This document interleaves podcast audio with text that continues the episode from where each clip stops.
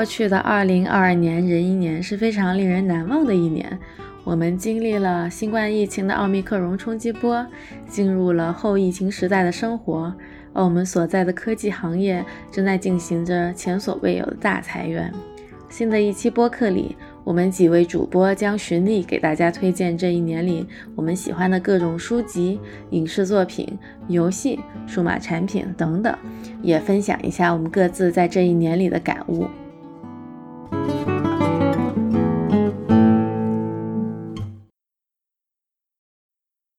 大家好，欢迎来到新一期的牛油果烤面包节目。我是尚，我是斯图亚特，我是 David，我是 Cap，我是 Wendy。啊，这一晃眼，没想到二零二二年就已经过到了末尾，这圣诞节快临近了。我感觉我思绪还在之前我们录一百期的时候，这牛油果烤面包一路走来啊啊！言归正传，我们既然到了年底，那我们就需要干什么事情呢？那现在是第几期啊？我们现在是一百一十期，这一期是。啊，那也没有什么，也没有多长，说的好像很那什么一样啊。是是是，但是就是不凑巧，一百期做完之后没多久就到年底了，那我们就需要有个传统惯例，就是年终总结吗？还是叫什么？呃，不是年终总结啊，叫什么年终特别节目啊？对，我们觉得我们每年年底的特别节目总结可能是其次，然后关键还是大家安利东西。嗨，这是第四年了啊，二零一九年、二零二零年、二零二一年，今天是第四年的年终总结，嗯。有时候在外面会遇到一些我们的听众嘛，然后让我最受伤的就是他说啊，我知道你们节目最喜欢你们听你们节目那一期就是年终总结啊，看来是我们之前的节目都不够有趣啊。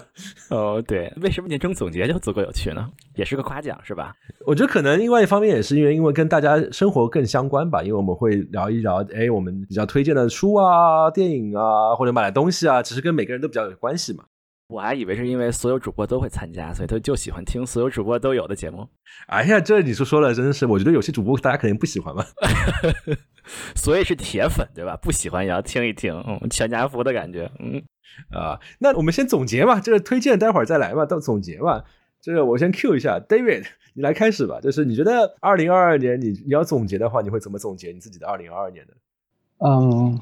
疫情已经第三个年头了哈，这个二零二二年，我觉得总结的话来说呢，让我的感觉从大体上来说，就跟二零二零年和二零二一年的重复没什么太大的区别，就是还是疫情的一年，没有什么太大区别啊。这个疫情之后，感觉时间停止了是吧？你会觉得世界分成两个阶段，是疫情前、疫情后是吧？两个不同的世界是吗？对于我来说是的。哇塞，这么这么忧郁的一个声音啊！我还经历三个阶段：疫情前、疫情后和后疫情时代。接下去明年不要再疫情了吧？那就是快点期待后疫情时代的到来。但现在就是后疫情时代啊！但是我觉得自从这个居家办公了之后，时间仿佛就静止了一样，就是一年一又一年，一天又一天，过得很快。嗯，我觉得可能是因为有娃之后时间静止了吧，不是因为疫情吧？呃，你肯定是斯图亚特附体了啊！关于居家办公，大家可以看我们之前录过一期关于居家办公的讨论。你可以广告插播结束。那那那司徒，你的二零二二年，嗯，你记得这个有部电影叫做《甲方乙方》啊？那年是二零零零年，最后我装作不知道，我要强人设跟你有代沟。嗯，是最后最后一句话，就是他们气氛非常好，然后电影最后一句话说：“二零零零年吧。”二零零零年就要过去了，我很怀念他。嗯，我现在要说的是，二零二二年快要过去了，我不会怀念他的。为什么呢？为什么有这么糟糕吗？二零二二年是一个非常非常忧郁的一年啊。我们先从就是说新闻开始说起嘛，个人的事儿我后面再说嘛。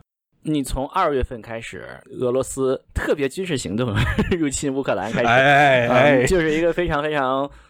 忧郁的一个话题，一个主题定调，从二月份就是这件事情笼罩了我们很多个月，对吗？然后你你就觉得四月的上海是吧，又是一个非常笼罩的一 件事情，对吧？然后你你如果生活在美国，你又发现还会那种堕胎权被废掉的这种事情，对吧？哎呀，这是。然后一一直到后面，像中国的疫情又发生了变化，对吧？我们身在硅谷，我们又经历了像裁员这样的事情，是吧？我们身边的一些人又。经济衰退，然后科技寒冬，也不能算缓冬吧，就是总之这这还是有点个人吧。你会发现这个裁员到处都是嘛，我们科技业大小公司很多都有裁员嘛。你会发现我们周围的 同事们这就突然离开了公司是吧？那就是也也是非常伤感的一件事情啊。就说到这些新闻的一些大事啊，还有一些别的我们就不提了，什么什么锁链女啊什么之类的就不提了。反正今年你就会觉得是一个非常非常。全是负面新闻，对，非常非常忧郁的一点。这个各个国家、各个地区，就是大家都是非常，嗯，有很多人很不高兴的事情啊。那个人上来说，我也有很多并不是非常高兴的事情啊，我就不说了。哎呀，这都都提到这儿了，那个导播来一段悲情的音乐。导播是谁？是对，导播是谁啊？我我只是脑补了一下，大家可以脑补一下那个柴静的那个伤感的时候放的那个背景音乐。嗯，好像就说。人生嘛，就是这么几趟，一是家庭，一是工作，是吧？你在家庭上有很多不顺心的事情，带娃带的不顺心啊。家里关系不顺心啊，工作上有很多不顺心的事儿啊，和这个项目不顺心，各种不顺心啊，还有裁员的影响，就会觉得整个这个公司就是不顺心啊。股市就不说了，你这说的，我觉得观众这里就要掐断了，我不想再听听下去了 啊。对呀，你看你你你非要让我说，哎呀，对，所以说二零二二年就过去了，我不会怀念他的，我觉得是一个非常操蛋的一年，嗯，我想让他快点过去，嗯。那我觉得我可能是 你们之中至少是最最积极乐观的一个人吧。哎，David 怎么不乐观？没听出来，他不是都一样吗？和前两年一样吗？他都不想谈了吗？就是这两年就很糟，二零二二年一样糟，不是这个意思吗？好吧，我还真不觉得前两年比二零二二年糟，这是我个人的体验啊。啊，当然了，前两年也有也有很糟糕的事情，比如说去年有什么冲击国会山之类的啊。咱不说前两年了，反正今年我觉得确实是一个很糟糕的一年。哎，回到上啊。对我来说，二零二二年，我觉得它过去的我会很想念它。我觉得是一个不破不立的一年吧。对我来说，就是我也感同身受嘛。就是从新闻啊，包括从自己周围遭受到的东西来看，确实就是太多的负面新闻了。就对我来说，可能不同之处是在于，有一段时间，我觉得负面新闻对我来说太过强烈了，以至于我有一些早期的抑郁症的状况。所以那个时候，我就请了病假，然后在。家里面待了两个月的时间，来来消化这些事情，嗯，然后我觉得就是啊，真的是一个不破不立的状态。就是消化完这些事情之后，我觉得就是那个杀不死你的事情，让你更强大吧。然后我觉得我自己在这两个月时间内想通了很多的问题，包括之前也做了那期节目，不过反的那期节目啊，关于说怎么去思考说职业和人的关系这些事情，我觉得自己有很多的感悟吧。那个嘉宾是实名出镜的吗？是是是啊，这么厉害啊！所以，所以我就觉得，就是现在 looking back，觉得就是往回看的话，那些负面的东西在那边，我反而会觉得它有它的价值。就是对我来说，它是它积攒到了一定的量，然后让我去经历这些东西，然后有成长吧。不错，不错，不错。那个我们两个这个友谊的小船要要翻了啊！一一个会怀念，一个不会怀念的。这另外一个好处是在于，因为我自己没有孩子嘛，所以说对我来说还比较自由一点。比如说，我说说病假在家里面待两个月时间，也没有人来烦我，就自己在那边想想想事情。我觉得有孩子的话，就在家里面也不一定是一个好的事情啊。大家都上了学还行。嗯，包括我在跟我心理医生在聊这个事情的时候，他就说他就很吃惊，他说他你就相当于是遭遇了一个提早来到中年危机。他提到就是我的这些想法或者之前遭遇的一些问题，就是。很多人都是可能娃，比如说大学上学了，送走了，这个时候才会遇到的事情。嗯，之前没有时间想是吧？没有心思想这些事情，就忙得一塌糊涂啊。对，包括郭凡在那期节目里面提到那个问题嘛，就是当大环境已经那么差的时候，外界的环境不会给你那么一种虚假的未来会更好的这样的一个幻觉了之后，包括甚至于工作，连工作都被动摇了之后。那么你还是谁呢？你到底是为了谁？就为了什么而活在这个上面？为了什么而快乐呢？我觉得这个问题可能或早或晚，大家都要需要去考虑嘛。哎，那你的答案是什么？就对我自己来说的话，就是快乐的来源就是这个很虚了。就是说起来的话，就是自由的思考和表达。哦，怪不得要要做这个叫什么脱口秀是吧？脱口秀是一件事情了。对我来说，工作也好，包括做播客也好，做脱口秀也好，都是。产生思考的地方嘛，就是做一些事情，这样的话你可以有些思考，包括看一些书也产生一些思考，这就是自由的思考的这一部分了。啊，哎，推荐一下上的这个极客啊，经常长篇大论啊，能够有很多的想法啊，和我的极客就风格完全不同。你这是抱怨养娃吗？尽量在二十字内解决啊，上就尽量在两千字以上。哎呀，对吧？所以，所以觉得就是可能今今年不发生这么多糟糕的事情，可能也还是会生活在一个虚假的幻觉之中，也不会真的认真去想这些问题。哎，Vindi，那你的二零二二年是什么样的感想呢？哎，我觉得听完司徒或者 David 对于二零二二年这么丧的感受，以及上的这个 这么正面的感受，我我我想那个分一下投票，对吧？投到更正面一点的想法吧。就是说，我也觉得今年其实有点丧啊，什么股票不好呀，行情不好，各种裁员什么的，这些还是有很多嗯心理上的起伏吧。包括我自己还呃阳过一阵子，对，就是大概在那个六月份的时候，成了神雕大侠的，我阳过了。阳的重吗？还行，我当时三五天就好了吧？对，五天左右就变阳康了嘛，这叫。哦，那还行啊。我们家有阳的很重的，也没有很重啦，就是高烧很多天啊。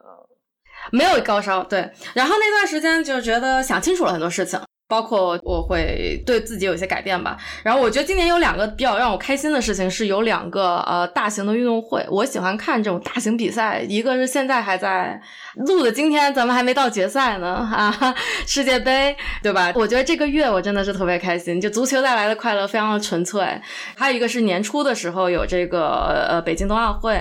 对吧？那会儿看那个谷爱凌滑雪，就是我是一个这个冰雪运动，虽然我是个南方人，那冰雪运动爱好者吧，就滑冰滑雪我都特喜欢。然后看这些真的是带来很多快乐，嗯。然后我觉得就是说这个世界虽然很混乱吧，但是快乐的东西其实还是还是很多的。但是我们要用心去发现这些东西。嗯，还有勇士队夺冠了啊，又夺冠了是吧？有一些快乐的体育，哎，对对对，就就诸如此类的吧，就是对吧？体育带来的快乐，然后一些美好的作品带来的快乐，就是找到一些具体的，发现生活中还在继续的那些事情的快乐点。对，还有出去旅行了。今天其实有点这种回办公室上班呀，然后能走出去了呀，这些其实还是挺好的。对，虽然也有很多高高低低。所以司徒，你是不是待在家里时间太长了？嗯，司徒，你马上要出去走走啦。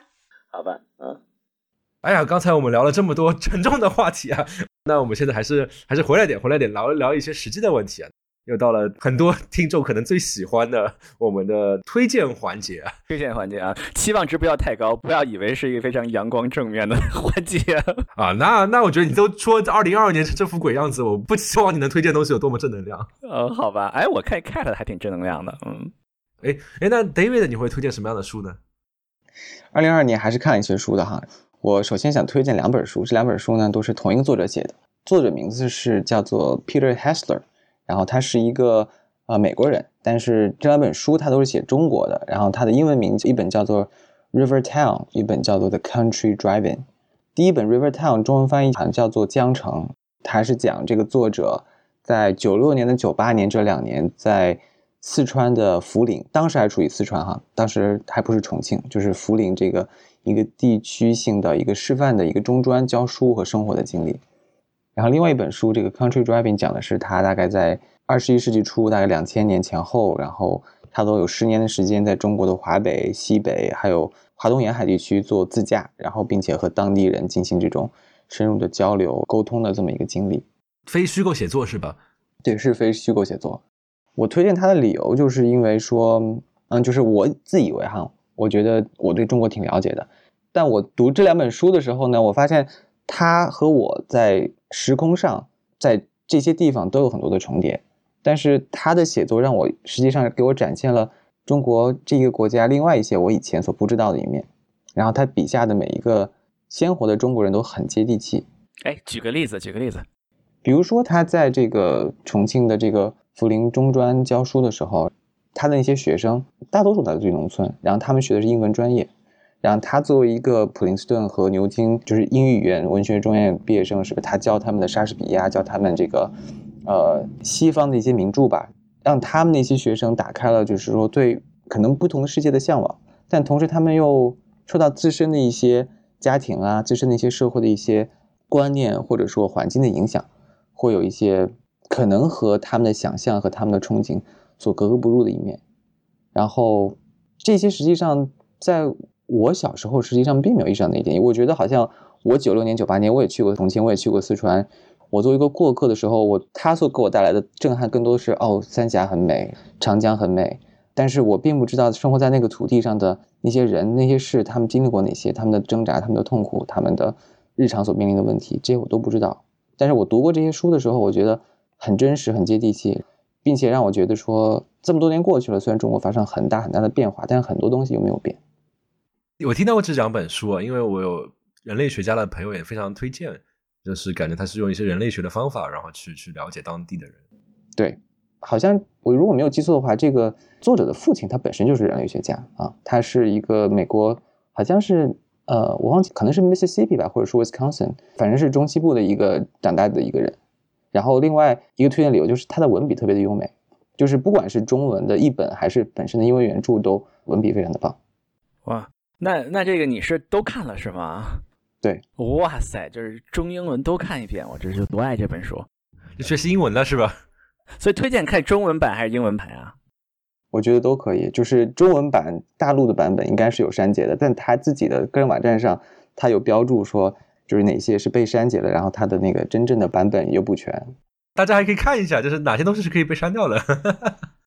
对，呃，我推荐第三本书呢是是一本中文书哈，它的名名字叫做《英格力士》。很多年年前本书我看过，一个央视的导演是吧？一个一个央视的制片写的啊。我想 call back 一下你开始开头说的那个你的感悟，你你引用了一个甲方乙方的这个电影，这个作者呢实际上是甲方乙方的编剧，叫王刚，他是冯小刚很多电影的编剧，像甲方乙方啊，什么天下无贼啊，都是他编的。啊，对，《英格力》这本书我看过，我非常喜欢。我在我还有微博的时候，我还推荐过这本书啊，当时还在收获上还是什么看的。对然后我推荐这本书的理由呢，是我觉得虽然它是一本自传体小说哈，它挺魔幻现实主义的，但是看完了之后，我又觉得它跟近几年中国的当下的现实挺呼应的，啊，就是挺应景的吧，可以这么说。这么预言家了吗？可能是我个人的感觉吧。然后另外对于我个人来说，我觉得我很喜欢看它的这个过程，是因为它这个过程对我来说很有画面感，就是画面感非常的强。我在看小说的时候。经常会有片段会让我联想起以前我很喜欢看的一些电影的一些桥段，就是比如说像《阳光灿烂的日子》呀，然后《我十一》啊，或者是《天域》啊，包括甚至西西里岛的美丽传说啊，《太阳照常升起》等等，就是非常有画面感。就是作为电影编剧的 作家写出来，就是比较有画面感。有可能，对，有可能。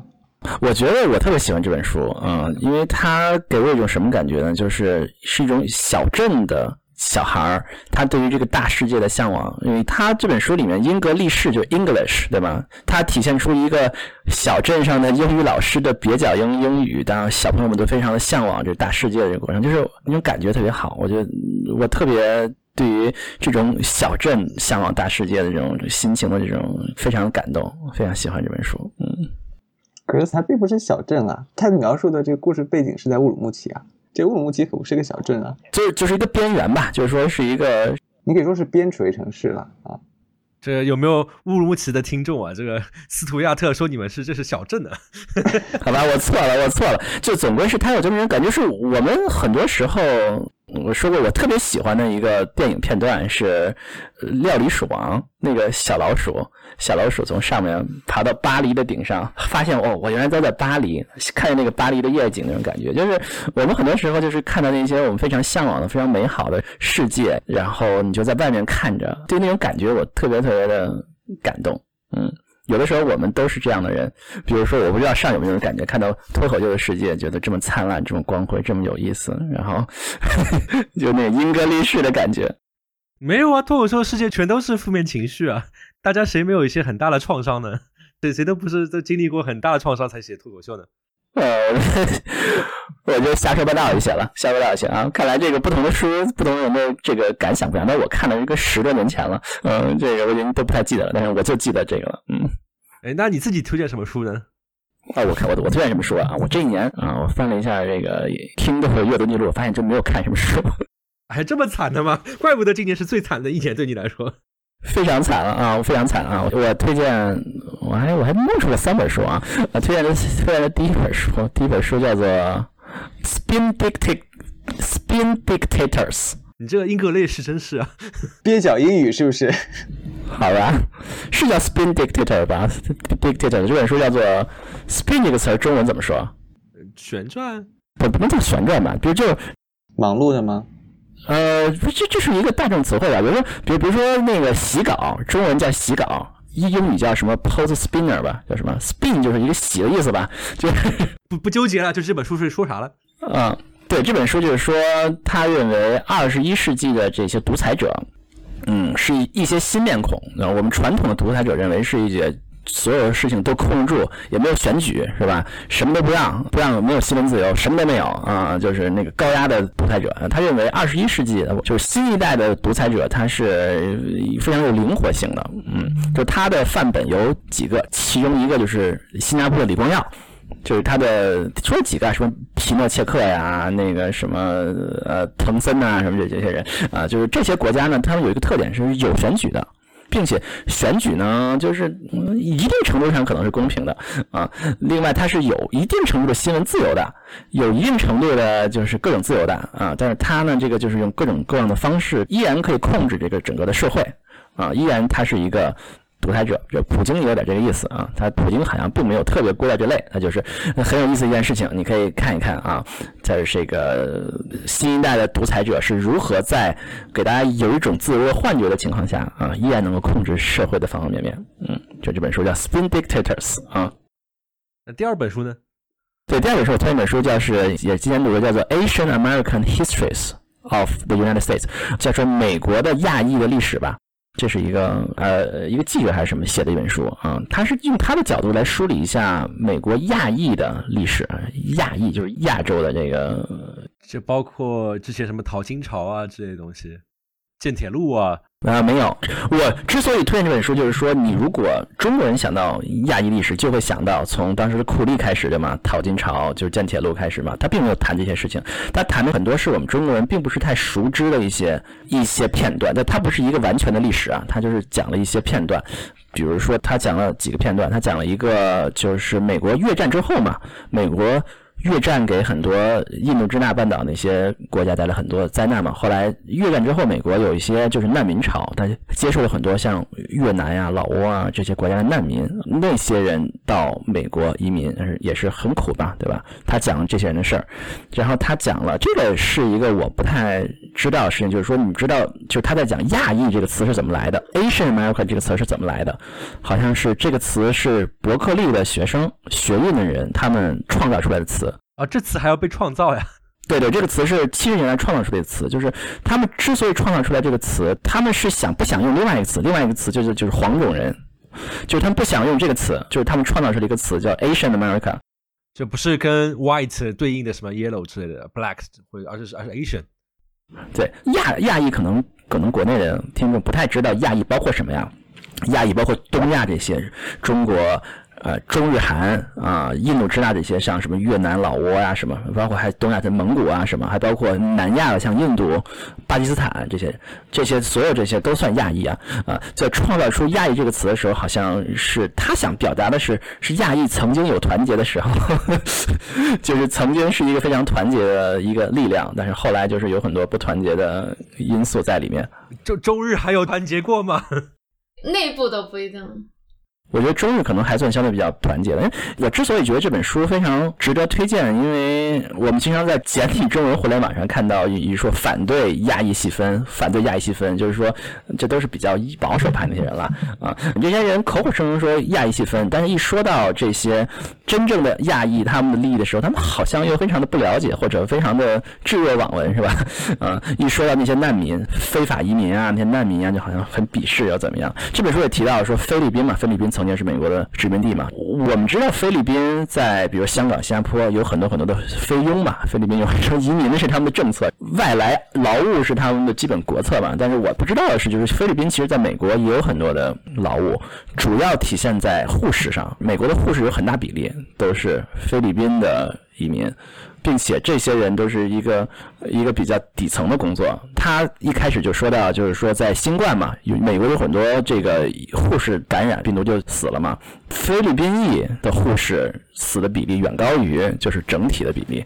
他是一个为美国社会做牺牲的这么一个群体啊。你看这本书，我觉得说，嗯，他讲了很多我们中国人可能并不太熟悉的一些亚裔的历史啊。他还讲到了这个可能中国比较熟悉的是二战的时候日本人被关进集中营的事情，是吧？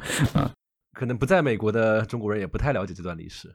那对，也可能也可能不太了解。美国和日本开战以后，把很多日裔的美国人，很多就是出生在美国跟日本没有任何关系的人，全部关到了集中营里面去，嗯，就不让他们自由的那个什么，就认为他们可能通敌啊，什么什么之类的。这件事一直到好像到九十年代才被最高法院是被认为是违宪的，什么之类的，一直都没有承认过错误啊。就相当于是这本书的特点，就是在于让我们看到除了中国之外的亚裔的那一些世界。对，是的。当然，其实国内的听众可能也未必对于华人早期移民像苦力这些非常了解了。但是这本书并没有提那一段啊，提的是一些另外的一段。那那那些历史可能也值得说了啊。但是这是一个另外一个方面，嗯，推荐给大家值得看一看。嗯，最后一本叫做《Human Cosmos》，说的轻松点了，前面有点不轻松。这这本书说的是讲的是历史，讲的是一个可以说是人类的文明史。历史哪里轻松了呀？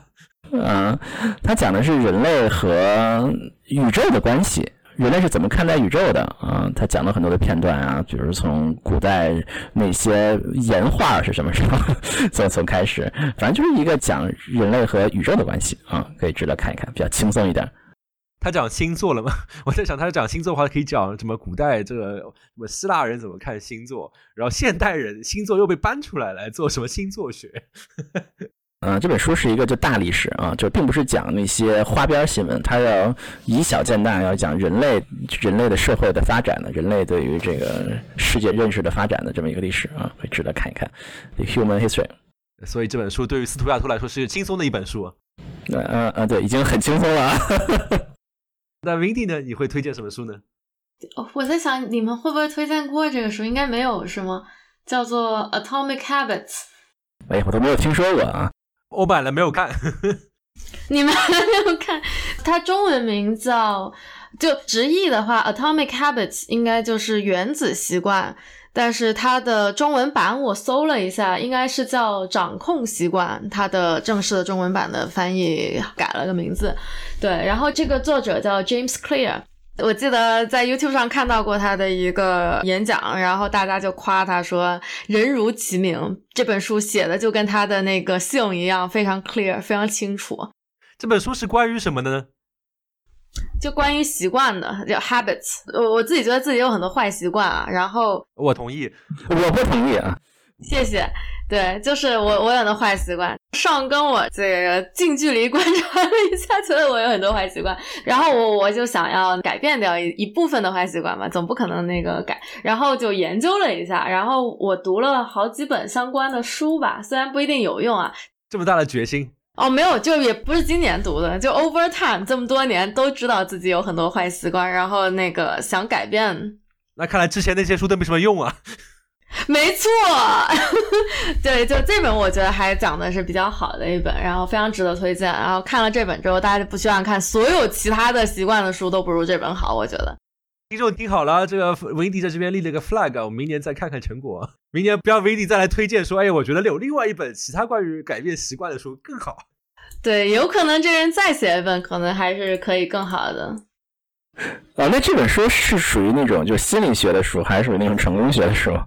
呃，他也给你分析你的心理啊，或者说也就。我觉得没有太多成功学的部分，他非常的实际，就是给你分析说你为什么会有坏习惯，然后你怎样能够减少你的坏习惯和培养你的好习惯，就是是一个非常方法论。怎么听上去还是挺成功学的呀？那就是成功学吧，那就是成功学。对对对，只是他讲的很清楚嘛，也跟你讲说你为什么要养成好习惯，对吧？你每天进步那个百分之零点一，对吧？你 over 这个十年你就能够怎样，诸如此类的。你就在走向成功。对对，然后你怎么培养好习惯呢？就是一个习惯，它把它那个分成有四个东西吧。第一个是要有一个提示，就是让这个东西它显而易见。然后坏习惯的话，就是说让它呃无从显现。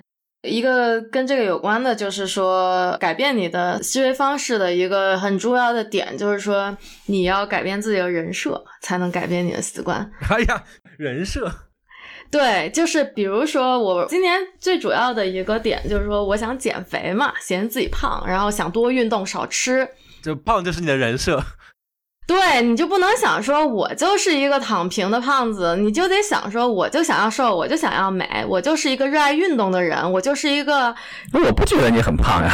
谢谢，但是我觉得，但我想改，我已经瘦下来了。对，我瘦了快十斤，其实你们可能看不出来，但这个事儿就你看就有帮助嘛。我就变成了一个，对吧？我爱运动，然后吃的比较健康。我其实以前饭量特别大，但是我今年以来，我就主要就变成一个主要吃草呀，吃的比较健康的一个人了。对，你就心里这么给给自己立这个人设，就给自己洗脑。对，给自己洗脑，说我是一个这样的人，我是一个热爱运动的人，我是一个吃的很健康的人。那么呢，周围的人也会觉得你是这样的人。嗯，我要给自己洗脑，我是一个很有钱的人。嗯。司徒，我觉得你需要给自己洗脑，说我是一个非常正能量、非常开心的人。嗯，像你刚才说的这些二零二零年的这些东西，对吧？Anyway，就是我觉得这个有用，就周围的人就会知道说，哎，你就他会提醒你啊，或者说会拉你去运动啊，或者说你见到你吃的多的时候，就觉得，哎，你不是说你是一个吃的很健康的人吗？大家会有反应，就我觉得这个还很有效的啊。这是第一本书，嗯，不错，我们都可以试试，嗯。我是一个很有钱的人，我是一个很有钱的人。你已经很有钱了，对你可能是对吧？嗯。啊，这第一本书啊。第一本书啊，第二本书是一个叫《可能的艺术》破折号比较政治学三十讲。哦，最近好火呀这本书。比较政治学的三十讲啊，就比比较不同国家是吗？对对，它是一本今年大概四月份出来的书，作者是这个一位清华大学的老师，叫刘瑜。写过一些跟这种叫什么送你一颗子弹是吧？对，反正他写过好一些类似的主题的书吧，就是一些关于就是民主啊、法治这些东西相关的政治学相关的这些书还挺多的。但是我其实看的，我只是听说过，然后看的不多。他以前有过什么《美国政治概论》呀，就理解政治秩序啊之之类的这些东西。民主的细节啊，民主的细节，对对，他这好像最有名的一个，我觉得还挺有意思的这本书。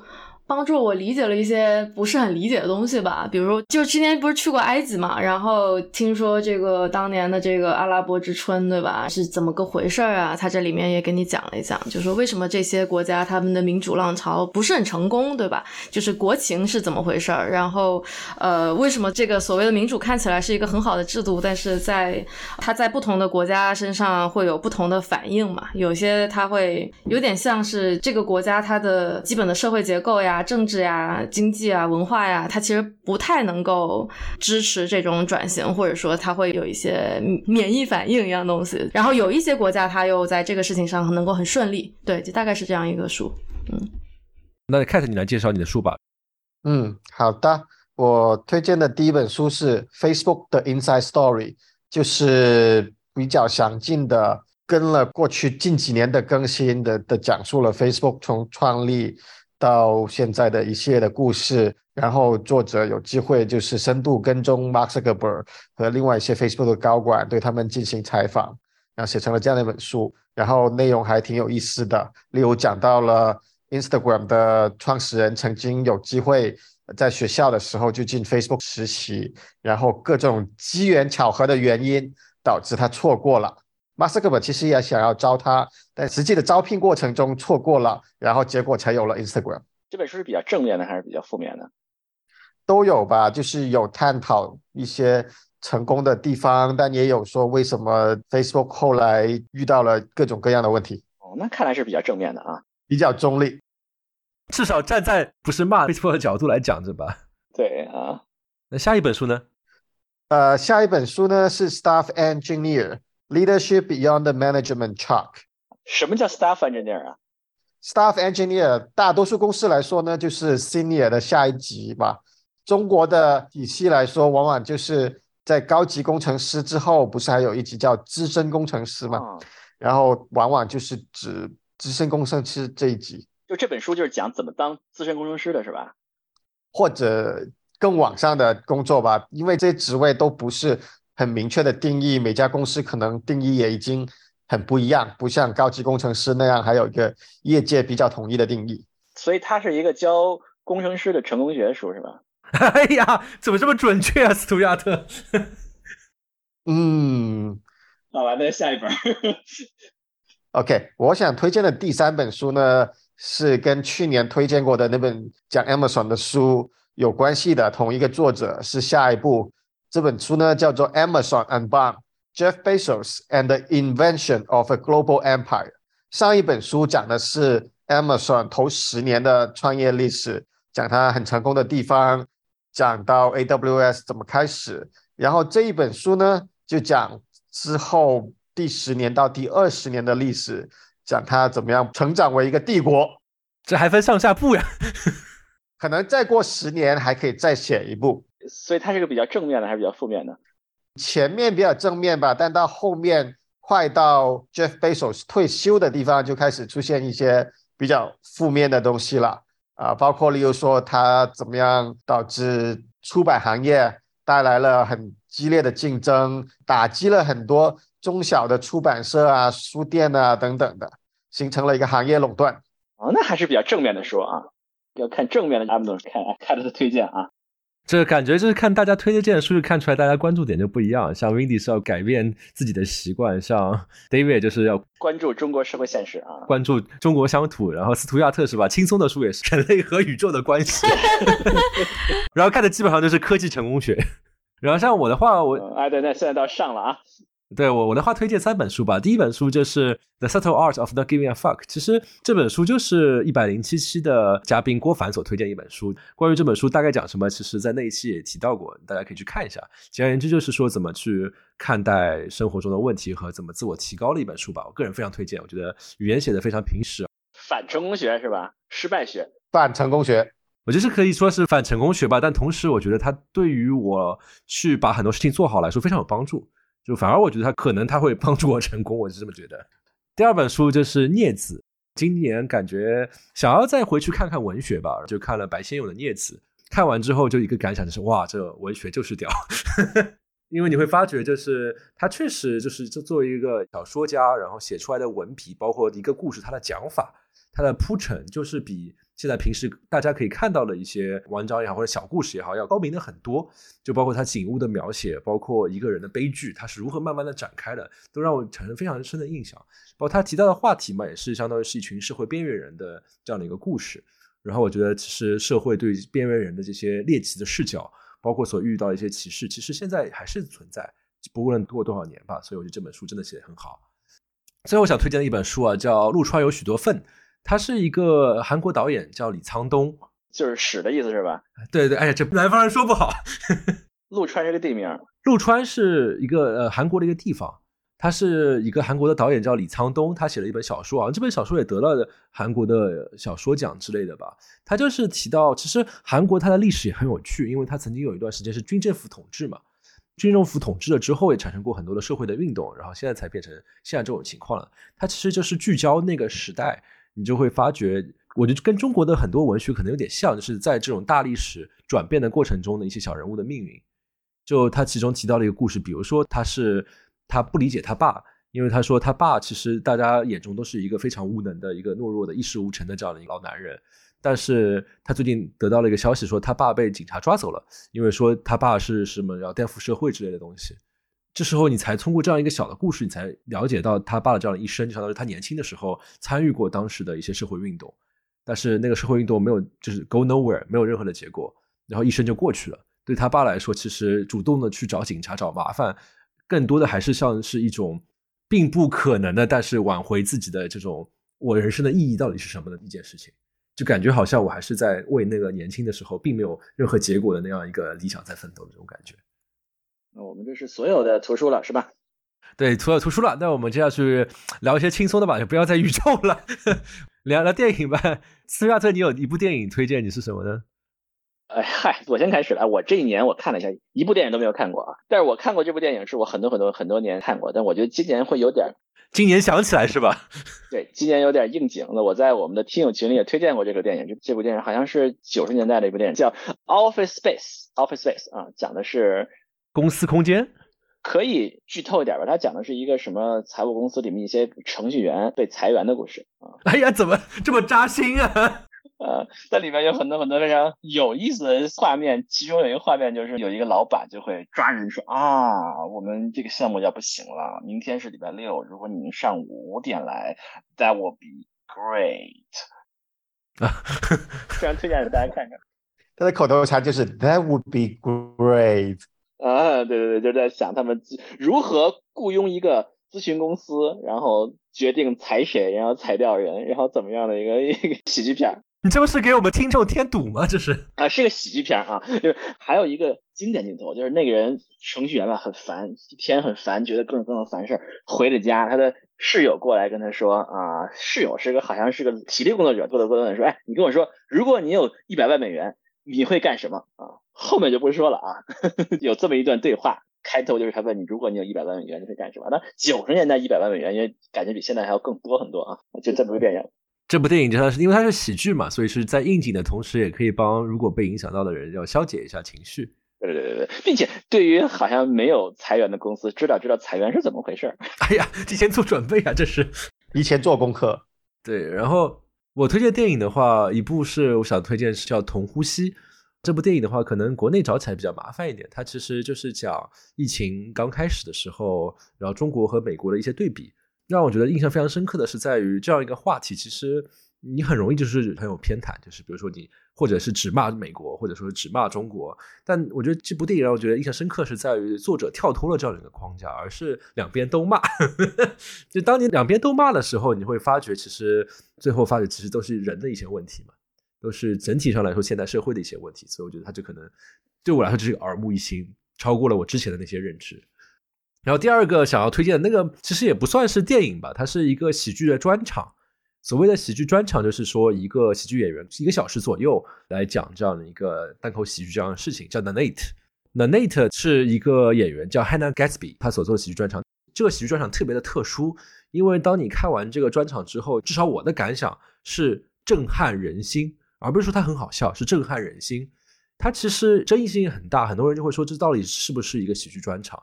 因为到后面它几乎是一个哭诉的一个状态，或者是愤怒的哭诉的这样的一个状态，是一个得了艾美奖一个片子是吗？好像是对，呃，因为她自己是一个在澳洲的非常保守的地方成长的这样一个女同性恋。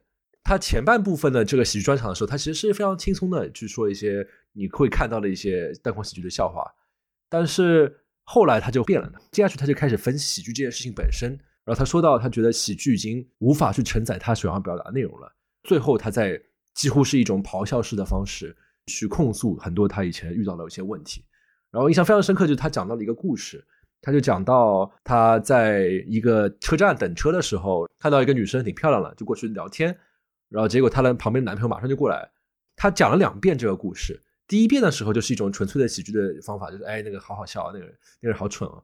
但是第二遍的时候，他跟你说这个故事的原貌，他那天就被打得非常非常惨，后来住进医院了，好像有这样的对比之后，大家就觉得就是这种震撼感非常的强烈。嗯，这个获奖作品啊。哎，Wendy 呢？那你会推荐什么？这个是我今天才想到的两个东西，一个是刚才听司徒说那个。其实我今年也没看什么好电影啊，所以我想起了一个若干年前看的一个好电影，叫《春光乍泄》。这是一部非常非常古老的香港电影，梁朝伟那个吗？对，哦，我查了一下，它是一九九七年的一部呃王家卫导演的电影，主演是张国荣和梁朝伟，他俩演的是一对同性恋的 couple。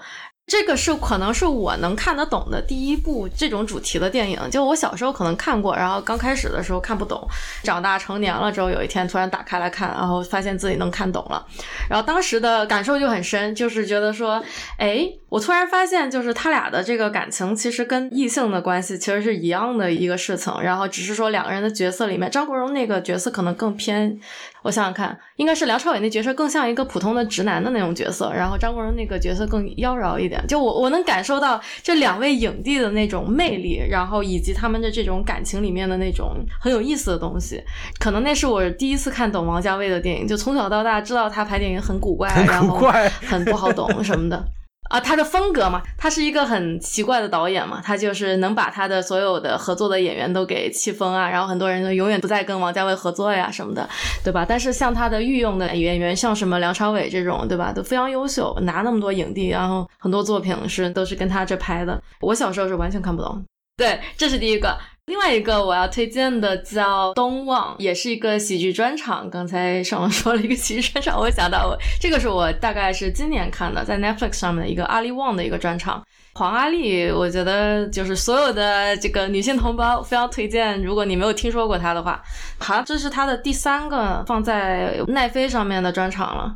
就吐槽她老公的是吧？就是放完之后她就离婚的那一个是吧？对，是今年吗？他好像今年离的婚，就挺有意思的。他前面两次奈飞的专场是他分别怀有两个小孩的时候，孕妇，然后他一炮而红嘛。然后这一部他还是在延续前面讲的那种，就是一个婚姻中的女性的那些不爽的事情之类的吧。我第一次看到他是非常震撼的，就怎么还能聊这种东西呢？在这个大庭广众之下。对，我记得他就是印象非常深刻，他就说老娘现在这么成功，老娘之前这么有钱，所以老娘就不能风流吗？对对，反正就他大概就说了很多这种，就算他已经这样了，对吧？他还是跟同样他这样，就把他性别转成男性的话，他的生活会好过很多。对，就是这么的一个女性的困境吧。我觉得就是特别推荐。所以上千万不要在脱口秀里面吐槽自己的对象啊，就有劲了啊。那我要找一个能接受我吐槽的对象，哎，支持你的事业啊！那我看 Cat 你在提纲里面列到了很多电视，感觉今年好像你看了很多电视，能不能给大家讲一讲吧？嗯，首先呢，第一部呢是 Netflix 出的，叫做 Inside Job，这就是一部非常恶搞的动画电视剧。美国不是有很多什么地平理论啊之类的各种的歪理，对吧？或者叫做阴谋论，然后呢，Inside Job 呢就是恶搞说哦，其实呢，所有这些阴谋论呢都是真的，只不过呢，我们过去一直在欺骗你们，一直在想方设法让你们以为你们觉得是真相的东西是真的。例如，地球的边缘哪里确实有个大洞，如果你把船开到那里去，就会掉下去。而且是这样的，就是说啊，我们呢其实是为了一些神秘的什么蜥蜴人。所以才成立了这家公司，来帮他们糊弄世上的人类，让他们以为很多东西是他们觉得对的那样子。其实那些阴谋论都是对的，他们才是真相。然后呢，在这家公司里面就发生各种恶搞事情，反正是一部很搞笑的喜剧。下一步是什么？那下一步呢，叫做《Severance》，是今年 Apple TV Plus 专有的一部电视剧，中文名叫做《人生切割术》。讲的是他们发明了一种技术，能够把一个正常的人拆成两重人格，互相不认识对方。它是个电视剧是吧？对的，这是一个电视剧。那这样呢，你就可以让你新产生的人格替你去上班，而你现在这种人盘就永远都不会感觉到上班有存在过。哎呀，好好呀，就是分身了是吧？对的。哎呀，这些有意思啊！只有 Apple TV 订阅才能看，对吧？对的，哎呀呀呀，生财有术，生财有术。那后面也都是电视剧吗？是的呢。The Peripheral 呢，则是 Westworld 的两位导演吧去做策划的一部科幻小说改编剧。然后讲的是有两个时间线，一个是未来二零九九年的伦敦，然后人类已经经历了一些非常毁灭性的事情。包括战争啊、疫情啊等等的灾难，已经剩下很少的人了。然后呢，他们又发明了一种技术，能够跟过去的时间产生对话。一产生对话，大家看过这个漫威电影的都知道，对吧？那接着时间就会分支，分支了之后呢，他们呢就使得二零三几年的美国存在一个新的分支里面。然后呢，这两个不同的时间分支，一个在二零九九年，一个在二零三二年，就在那里就是发生了一些。复杂的关系，然后呢，斗智斗勇，就是一种脑洞大开，跟西部世界这个范儿差不多，是吧？让你看着乱来乱去的啊。对，它是一部科幻剧，西部世界也算科幻剧吧？当然了。然后最后呢，就是一部老剧了，《Rick and Morty》，现在已经出到第六季了。啊，他还在拍呀？对啊，他们从一开始好像第一季还是第二季就被签下了十季的合同，所以也算是非常成功了。就基本上明年你可以预定，就是 Cat 可能电视剧环节还在推荐这部东西。哎，我感觉听过谁给我推荐，但不是你们是吗？还是挺多粉丝的。就是我觉得 Cat 总结来说，你推荐的所有的电视剧都是一个词，就是脑洞大开。对。挺像典型的这个 geeky 的那个朋友的。那我推荐的话，我可以推荐一个电视剧，叫《一年一度喜剧大赛》，其实也挺火，大大部分的人我可能都知道。TV show，TV show，叫综艺，不叫电视剧。对，算是综艺。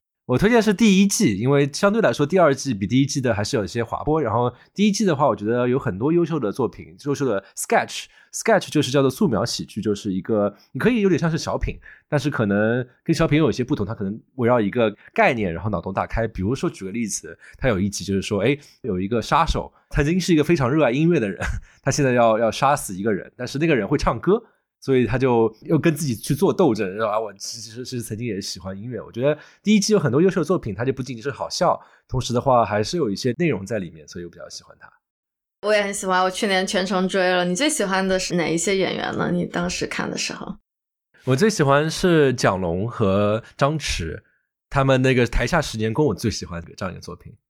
哦，我我也觉得这个是我印象最深的一个。就我觉得他们很有意思的是，几乎每一个作品都是跟这种就是热爱啊，对吧？维持初心，他们叫初心组合。对，而且我记得他们那个编剧很优秀嘛，叫六兽。六兽在那个时候录了一集播客，然后里面说的一个东西让我印象很深，是说这个台下十年功的那个初心是怎么来的。他想着说，比如说我三年前就想着说我要去做一个箍牙的手术了，但是我到现在还没有做。有时候我就会在想，三年前这个时候如果去做的话，我现在牙已经不长这样了。哎呀，这。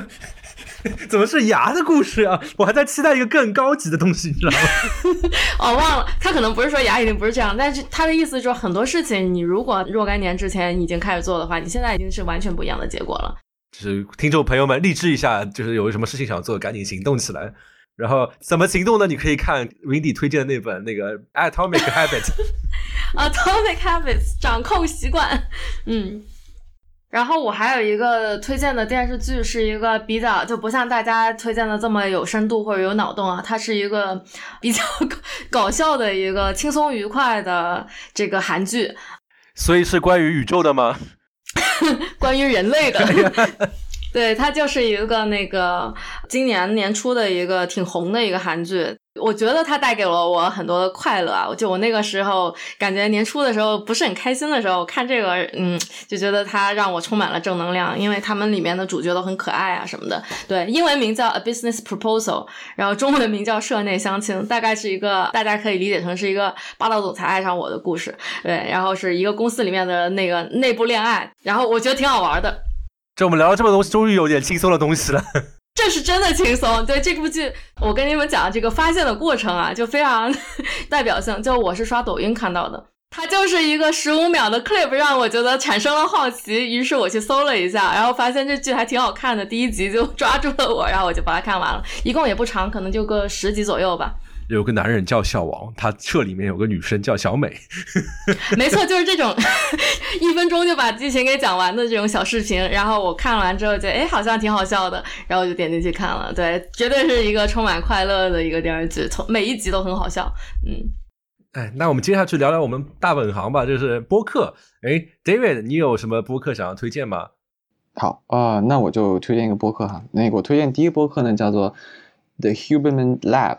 我推荐理由是，就是这个播客的这个 host，他的这个主讲人，他是叫做 Andrew Huberman，他是一个斯坦福大学医学院的一个 neuroscience，应该是神经科学的系的教授。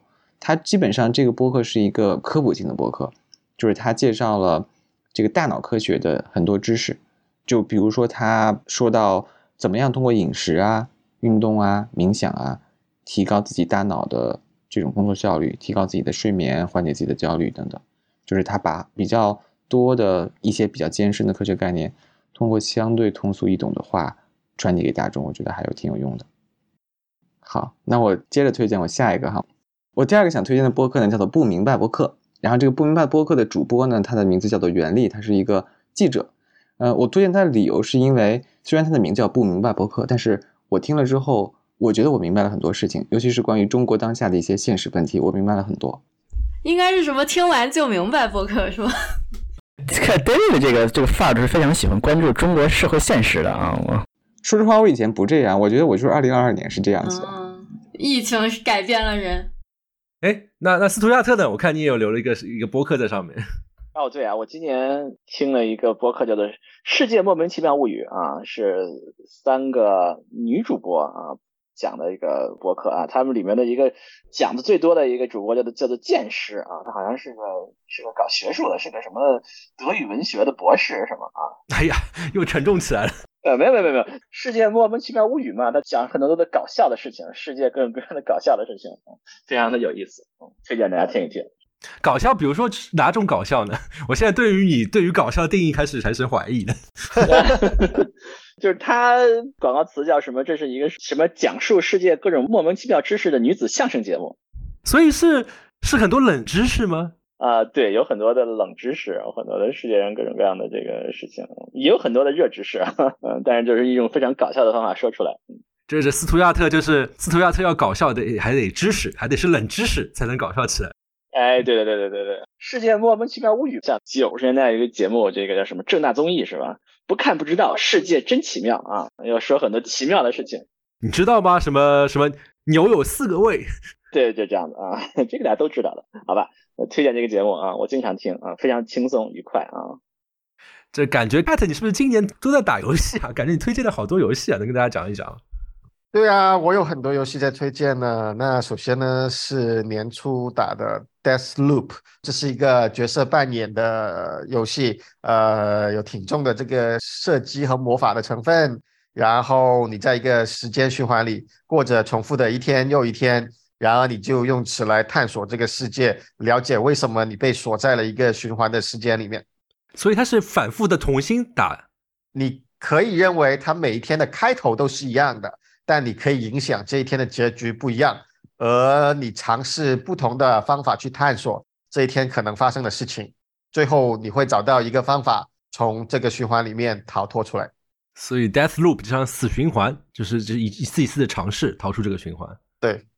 然后下一个游戏叫做 Inscription，但它不是正常拼写的那个 Inscription，它把中间的那个 I 换成了一个 Y。所以拼作 I N S C R Y P T I O N，这是个卡牌类游戏。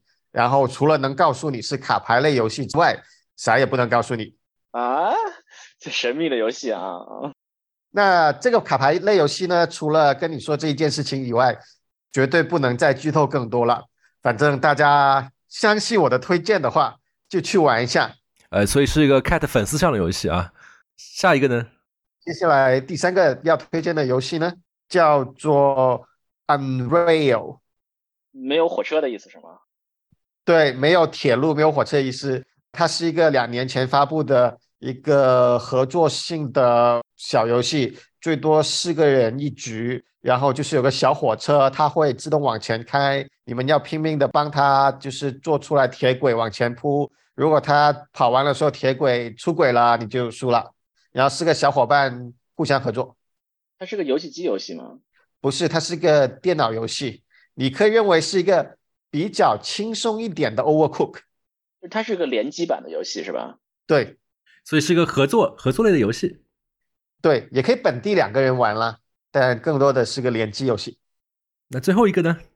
最后一个呢，其实是个桌游，叫做 Viticulture，是一个模拟。意大利酒庄怎么样种葡萄，然后收割葡萄、酿酒、卖酒、参加这个品酒的比赛、获奖等等等等的这样的一个游戏，一个经营类的游戏，一个桌游，对，这是个桌游，啊，这是桌游，OK，这听上去像是斯图亚特你会喜欢的东西，为什么呀？就是又是什么什么中世纪历史啊，然后包括你之前不是去过意大利嘛，还专门说那个什么红酒之乡。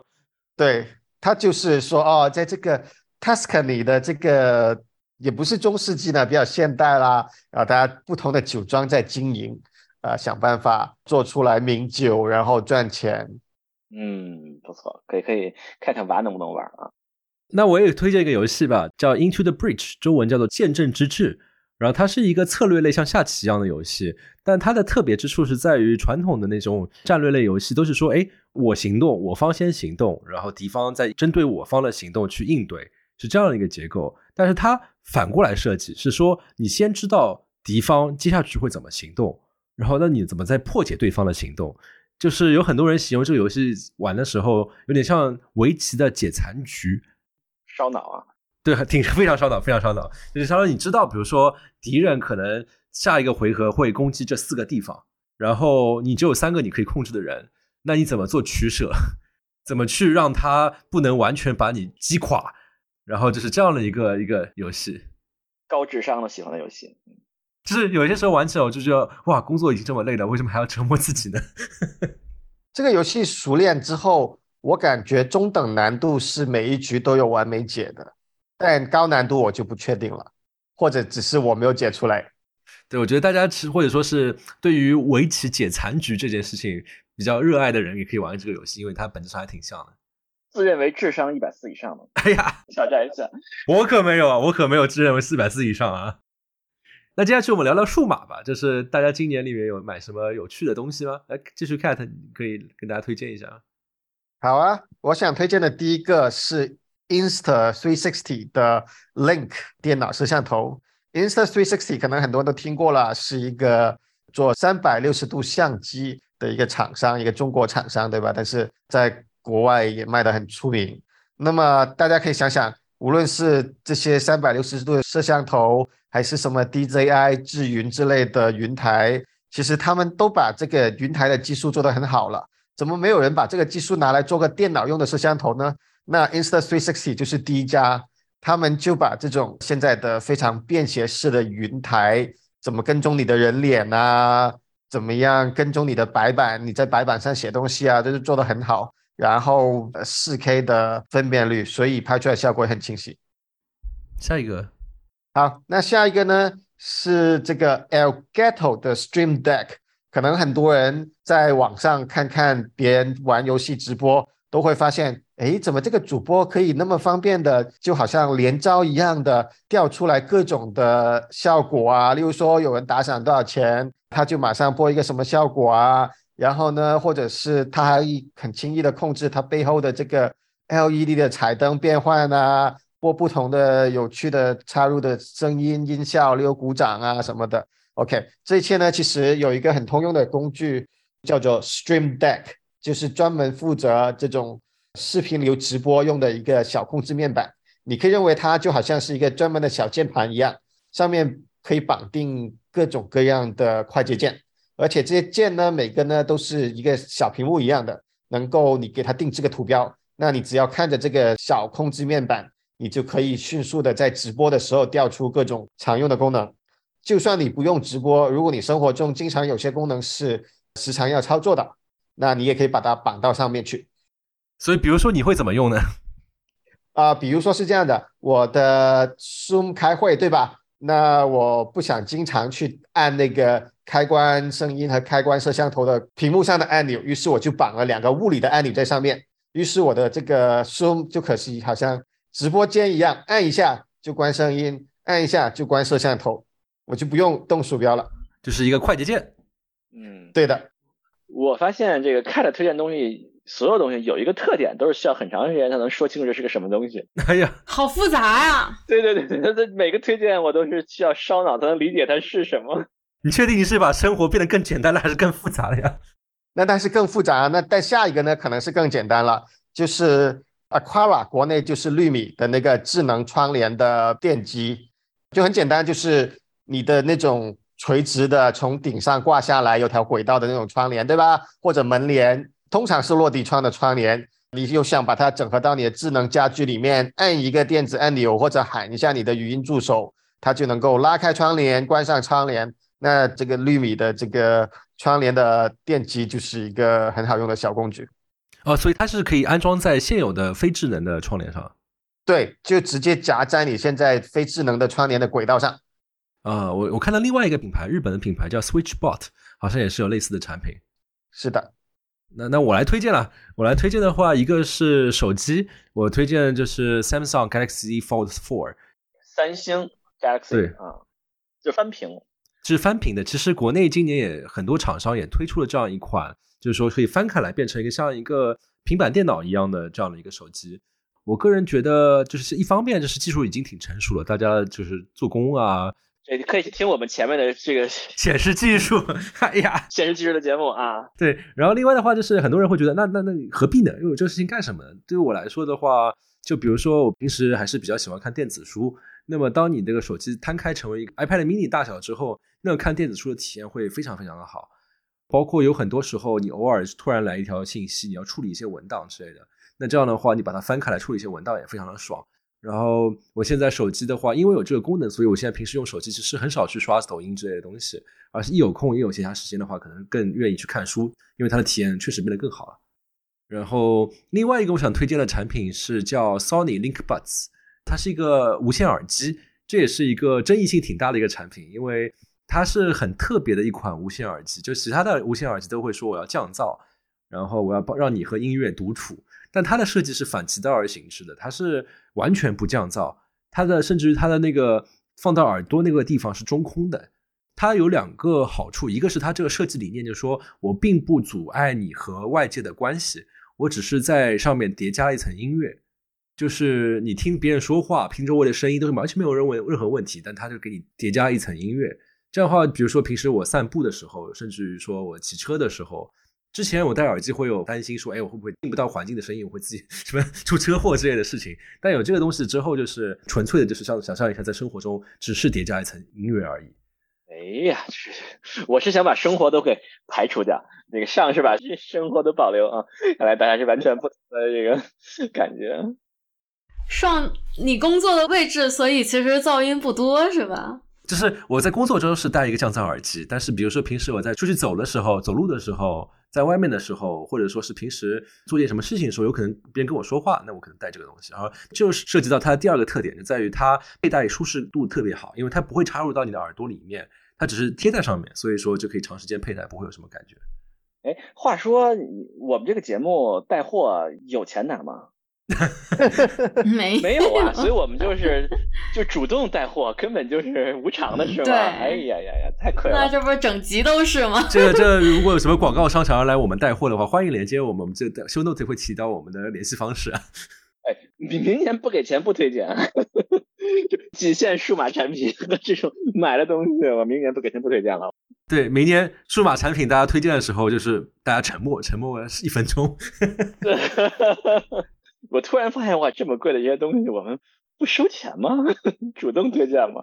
那斯图亚特，你推荐什么东西呢？你现在是不是不想说了呀？呃，我推荐一个这个，我也是看到这个网上有人推荐嘛，就是一个入门级的 3D 打印机啊，国产的入门级 3D 打印机啊，你在这个淘宝上看，三百人民币左右，就是啊，这么便宜？对对对对对。然后你在美国大概也七十多美元吧，八十多美元也也可以买到入门级的 3D 打印机啊，非常小，但是它真的是能打出东西来的。啊，对于很好奇三 D 打印机是什么，比如说我又不舍得花钱的人，你可以去打来玩一玩啊。所以你打了啥了呀？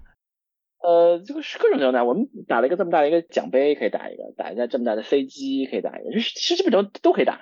就你在网上可以下载三 D 的模型，转换转换，只要在它那个大小以内都可以打。但就是比较糙一点。所以你是哄娃很好用是吧？再也不用买玩具了，以后就都用它打印了。我也在想，反正娃对于玩具质量的要求也不是很高，然后这关键是数量嘛。哦，没有，我我本来希望这个能够和娃一起玩，但是发现娃还太小啊。如果七八岁、八九岁小朋友可能可以自己打了，可以自己下载模型自己打了，还挺有意思的啊。我们家娃还有点小，就就三百块钱就是打发走了。对，现在好像也没有什么用，就放落灰了。但是对很多人都听说过三 D 打印机嘛，很好奇，可以买一个啊，试一试。关键是便宜。哎，对，关键是便宜啊，是国货。哎，在美国这个品牌叫 Easy Three 的，那不叫 C D，那个 D 是小写，Easy Three 的啊。在中国的这个品牌名叫小叮当 K 七啊，Easy Three 的 K 七啊，可以试试。AliExpress 也有，亚马也有啊。反正大家就淘宝就搜吧，说不定有比它更便宜的。那 Minty 你会推荐什么呢？哦，我就推荐一个，呃，三合一，无线充电器，我觉得这玩意儿特别好。这么接地气的吗？越来要像带货了啊！哎，无线就是说你把那个设备放到那儿，然后就充了，不用插线，对吧？